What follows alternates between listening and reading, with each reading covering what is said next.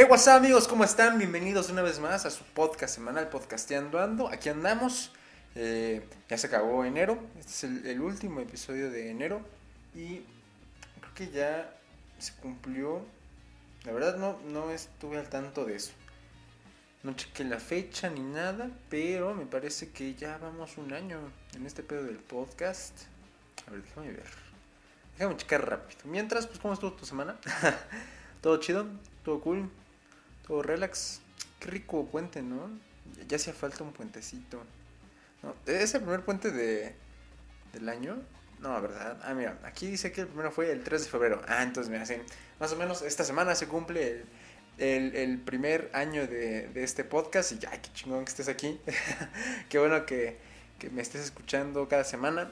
Y que pues te, te involucres tantito, ¿no? Creo que, creo que eh, a lo mejor esta es una manera cual es más fácil que muchas personas puedan estarse o sea, medio informadas de lo que pasa alrededor y que sobre todo puedan entenderlo eh, y no se queden solo con lo que dicen las noticias o así, sino que haya cierta interpretación, ¿no? Pero, eh, pues bueno, eh, estoy muy, muy feliz, la verdad estoy muy feliz.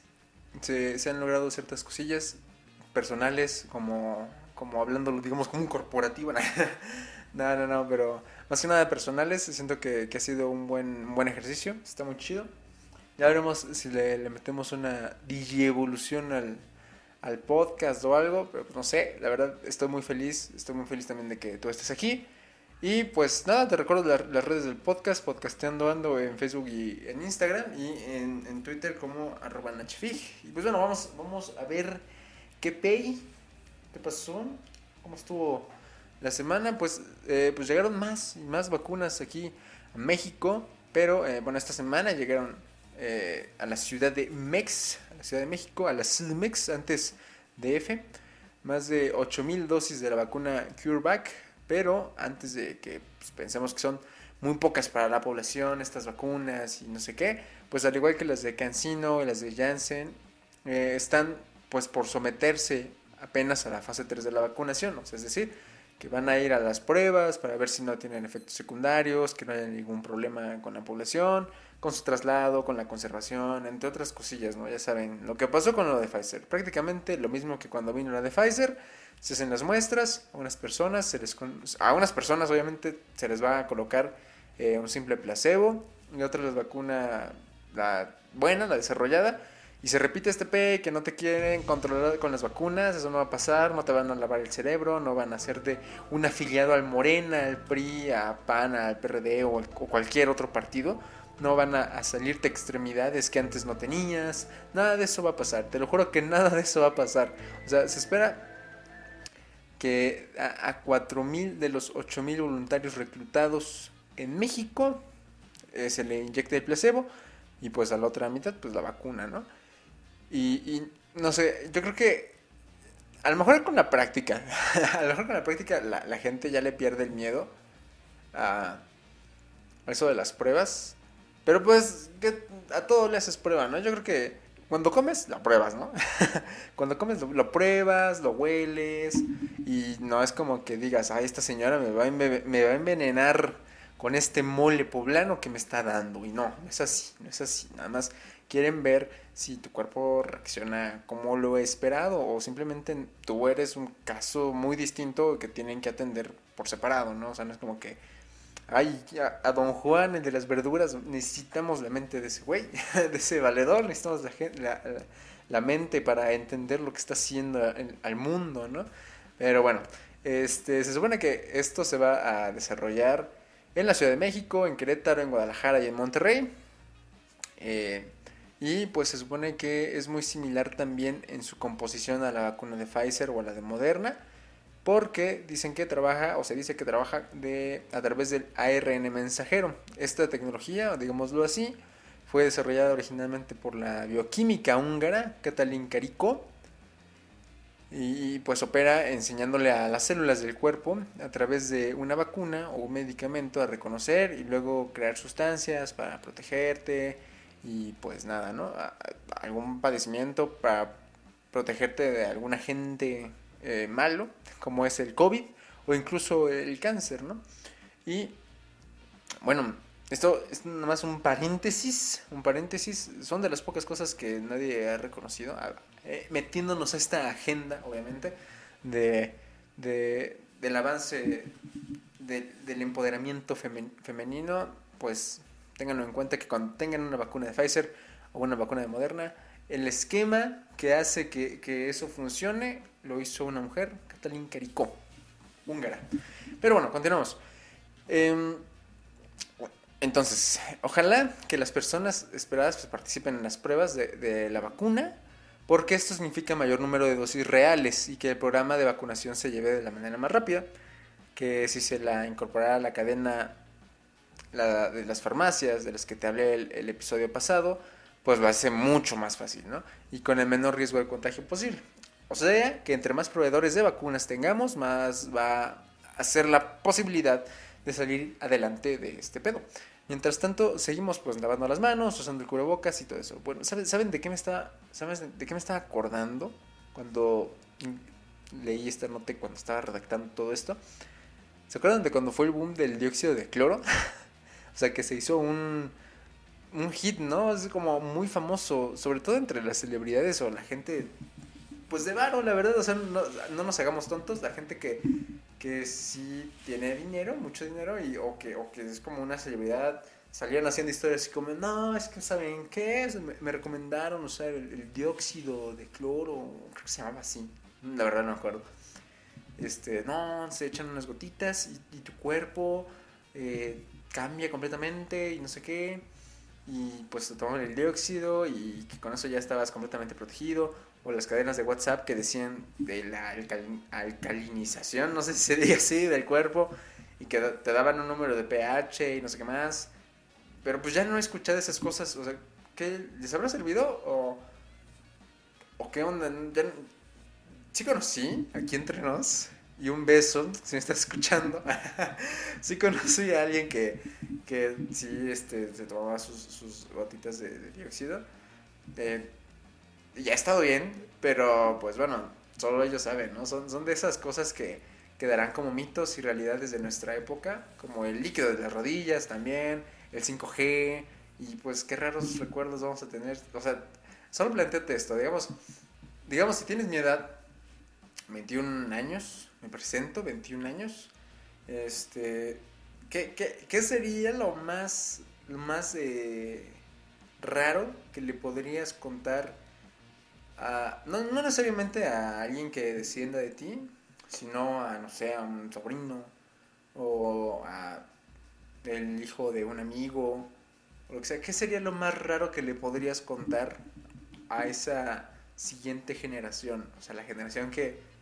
A, los niños COVID, yo creo que esa generación se va a llamar, o sea, como los boomers, ellos van a ser los, los niños COVID, la generación COVID, porque nacieron efectivamente cuando estaba lo de la pandemia.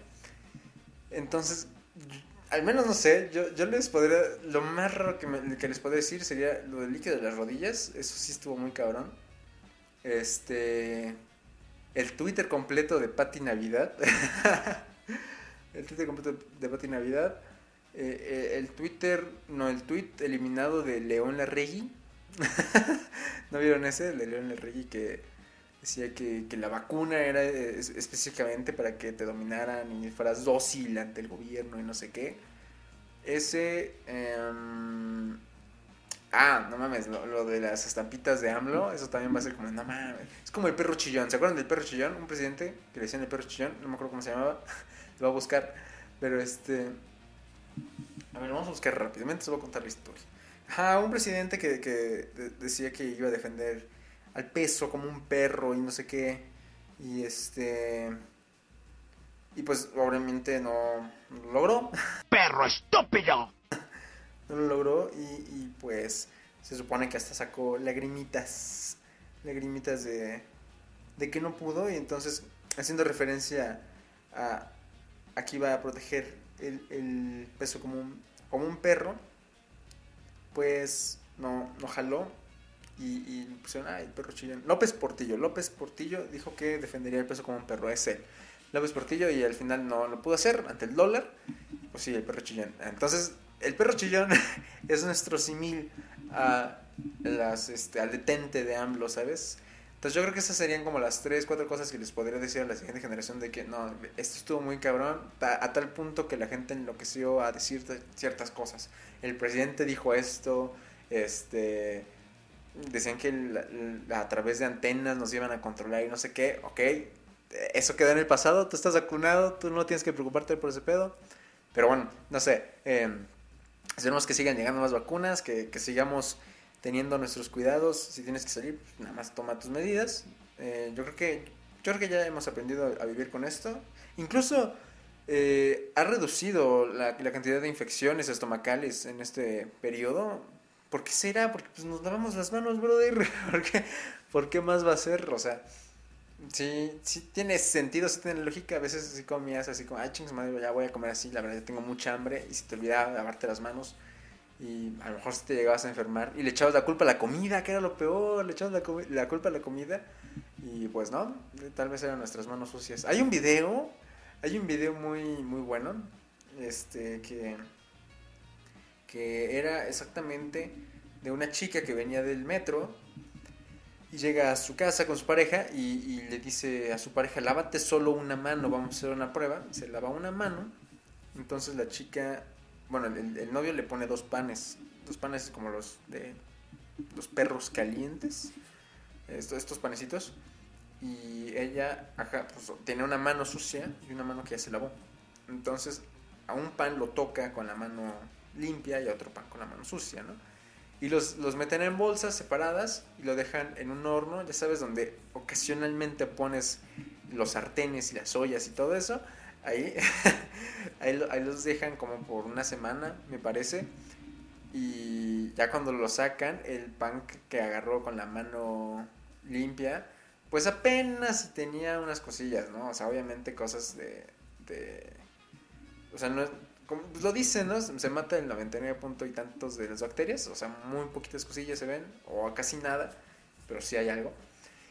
Y, este, y en el otro, neta, hasta gusanos tiene y está verde y está culero. Y la neta, o sea, yo creo que no era tanto problema de, de, comer en la calle. Tal vez no el problema era de que, este, no sé, el quesillo de Doña Luz de las quesadillas estaba malo. Tal vez Doña Luz de las quesadillas no se lavaba bien las manos. Pero, eh, pues esperemos que estas, estas costumbres ya van a ser usos y costumbres internacionales, yo creo, ¿no? Pues se queden, se queden por mucho, mucho tiempo y pues vemos qué pasa. Y pues por otra, otra parte, vamos a ver nuestro, nuestro vecino, ya que hablamos de nosotros, vamos a ver nuestro vecino, nuestro vecino más poderoso, los Estados Unidos. Y pues Biden salvando el mundo, Estados Unidos salvando el mundo. Joe Biden eh, dio a conocer que en esta semana pues se está pensando en liderar completamente el cambio hacia el desarrollo de las tecnologías más limpias y sustentables. Dentro de las medidas que tiene pues, planeadas para hacer frente al problema ambiental se encuentra el eliminar por completo de los Estados Unidos la perforación de petróleo y gas en los Estados Unidos. Además, los Estados Unidos pues será el, lugar de la convención del 22 de abril, referente a su regreso al Acuerdo de París, que como te lo digo, pues es este acuerdo donde prácticamente se dice que van a cuidar el planeta, todas las fuerzas de, del mundo, una liga de la justicia, pero de, de, limpieza, digámoslo así, no sé. Se espera que, que en esta cumbre eh, se den a conocer las medidas más estrictas que va a poner los Estados Unidos, que por cierto es el segundo país con mayor emisión de, de efectos, bueno, de, emisiones de efecto invernadero. Y pues, no, no, obstante, pues Biden también dejó en claro que no prohibirá el fracking, que es una técnica que ha convertido a los Estados Unidos en el mayor productor eh, de gas natural pero que también acarrea severos daños ambientales. Entonces vamos a ver qué, qué es lo que plantean ellos y aunque no, no, no queramos y digamos que sí es un imperialismo y que no sé qué, pues eh, si Estados Unidos dice algo, pues el mundo jala. La verdad, la, la, verdad es esa, eh, por las corrientes económicas, por las políticas y pues por el sistema económico y monetario internacional, pues básicamente es por lo que el mundo jala con Estados Unidos. Pero Biden es una persona que sí le apuesta mucho a la ciencia, ¿no? Ojalá si fueran todos. Pero él sí le apuesta mucho a la ciencia, por lo que va a congregar pues, a diversos científicos para que se pongan en acción planes de, que, van a rondar en, 2 billones de dólares. Es una inversión bastante fuerte a cuidar el planeta y a cuidar eh, pues el país como tal. ¿no? quieren a lo mejor que, que, lleguen al caso de China, que ya eh, prácticamente no, no tienen como un, una visión muy clara de que hay mucho smog y así, como en la Ciudad de México, a veces, este, pues es lo que, que están tratando de, de, evitar. Y bueno, los ambientalistas ya le pidieron a Estados Unidos que establezca la meta de reducir las emisiones para el 2030 hasta en un 50%, algo que también estaba haciendo este Reino Unido, no sé si te acuerdas también, en otro episodio te lo, te lo conté, que iban a quitar muchos carros que servían con combustibles y ya todos tenían que ser este, eléctricos. Pues en este caso, para el 2030, el 50% de los, de los gases, de las emisiones, ya se tienen que reducir. Y bueno, esto significó también una polémica ante la industria de, los combustibles fósiles, que tienen afinidad con el Partido Republicano. Pero eh, no importa de qué lado anden, no, eh, no importa de qué lado estén, de qué color sean, no importa, el cambio climático y el calentamiento global es una realidad. Incluso también en esta semana se dio a conocer que el descongelamiento de los polos aumentó su velocidad y esto perdió un gran territorio de hielo de, polos de Groenlandia, que son eh, zonas muy, o que solían ser muy frías. Y todo esto significa que en este siglo todas las costas del mundo se encontrarán en una problemática muy densa. Pero disfrutamos por ahora de lo que tenemos, aunque podemos ser pacientes y tendremos playa real en la ciudad de Puebla, ¿cómo no?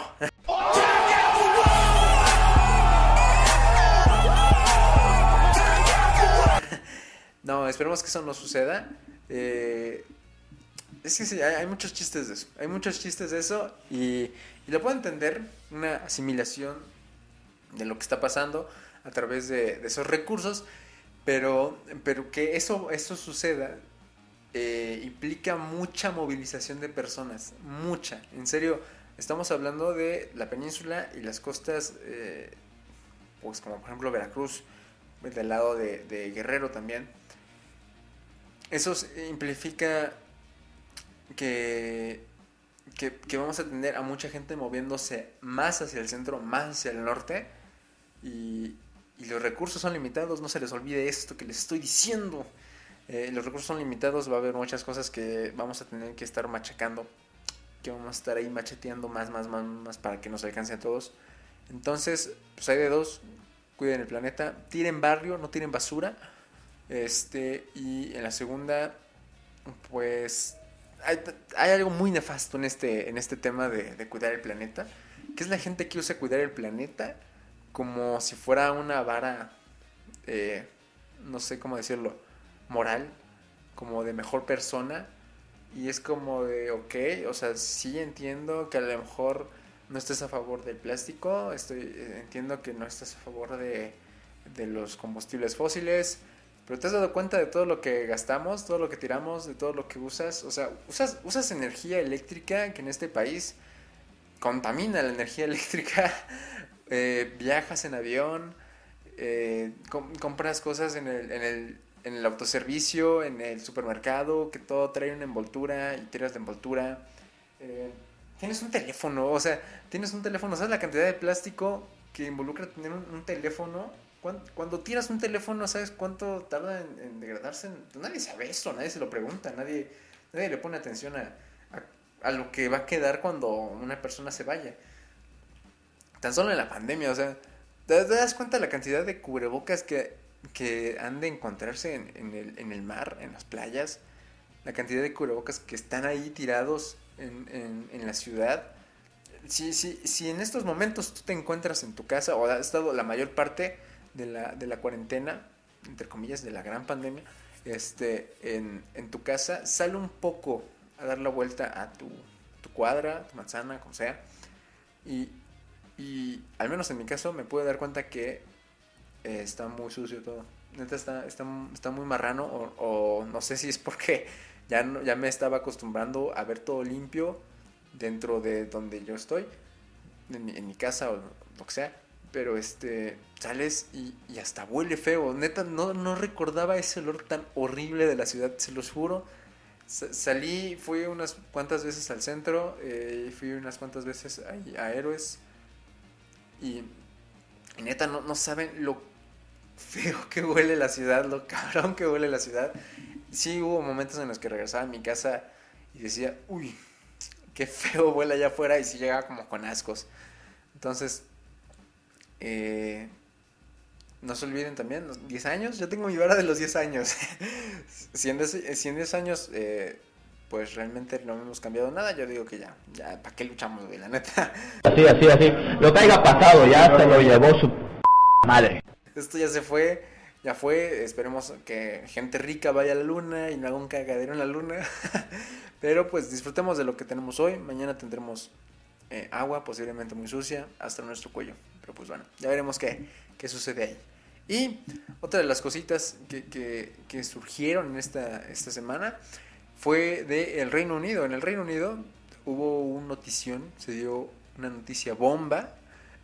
O sea, directamente una bomba. Una, una bomba fue anunciada en una de las plantas de envasado de la vacuna de AstraZeneca contra el COVID-19, el virus sensación de momento por lo que se hizo un gran protocolo para poder contener el flujo de personas, o sea, cerraron calles, eh, se evacuó el área y pues todo eso tras recibir un paquete sospechoso. Afortunadamente no llegó más, como el incendio en la India, que también era una instalación para la fabricación de la vacuna, aunque creo que ese edificio no tenía tanta relevancia como otros, pero también tiene que ver con la producción de la vacuna y representa un retraso y pérdidas para la producción y la propia empresa y chalala, chalala. Pero em, al parecer todo está bien, todo está tranquilo, nadie se murió, no pasó nada. Y eh, si, habrá gente, si habrá gente que, que esté pensando en, en destruir estas instalaciones. ¿Qué, ¿Qué, ganará la gente destruyendo instalaciones como, como esas que hacen la vacuna? No sé, la verdad no sé. Nunca entenderé eh, los altos niveles de, de crimen. Pero bueno, ¿qué, qué pedo? Imagina, imagina, o sea, ¿te imaginas si se, si se cayera eh, un edificio en el que hay vacunas ya terminadas, ya procesadas, o que se volcara un camión con las vacunas, o que un, un avión que trae las vacunas también se cayera? O sea, ¿sabes lo que eso implica? lo que implicaría ese pedo, lo que implicaría perder miles de oportunidades para regresar a lo que ya teníamos hecho destruir todo lo que también ya tenían elaborado para salvar vidas o lo que sea, que tú pienses que va a pasar con esas vacunas, pues eh, igual es un desmadre, es una tragedia que eso le pase a esos centros de, producción, si se les puede decir así, no sé si, tengan ese nombre como tal, o centros logísticos, pero pues veremos que eso no, llegue a pasar durante todo este año, que es como nuestro año de la salvación y la recuperación supuestamente, pero eh, vamos a relajarnos un poquito, vamos a, hablar de perros. ya teníamos un, episodio, creo que fue uno de los primeros donde hablamos de gatos. Hoy vamos a hablar de perros, claro que sí. Pero todos conocemos al mejor amigo del hombre, ¿no? O sea, es popularmente representado por el perro. Sin embargo, ¿por qué se ganó este título? O sea, ¿qué hizo para merecerlo? ¿Qué, qué, qué, qué lo llevó a decir, bro, yo soy tu bro, el perro, y entre especies nos entendemos, ¿no? Bueno, hay estudios que dan a conocer que incluso las primeras personas que llegaron de Asia al continente americano iban acompañados de perros. E, estos eran eh, pues, como sus, mascotas, sus herramientas incluso. Y también se, se han hecho pruebas arqueológicas de los humanos que son encontrados cerca a lo que parece ser su perro. O sea que como esas costumbres de que si se muere la persona se va el perro con él. algo así, algo así es de ese pedo. Eh, entonces, tras realizar las investigaciones, se ha dado a la hipótesis de que el inicio de nuestra amistad interespecie surgió en Siberia hace aproximadamente 23.000 años. Para cuando llegaron a nuestras tierras, cuando todo esto todavía era terreno en venta, cuando todo esto era lotes, cuando aquí todavía se plantaba y así, cuando todavía no llegaba el PRI, ellos ya habían logrado la domesticación de los animales pero en el antecedente el lobo, ¿no?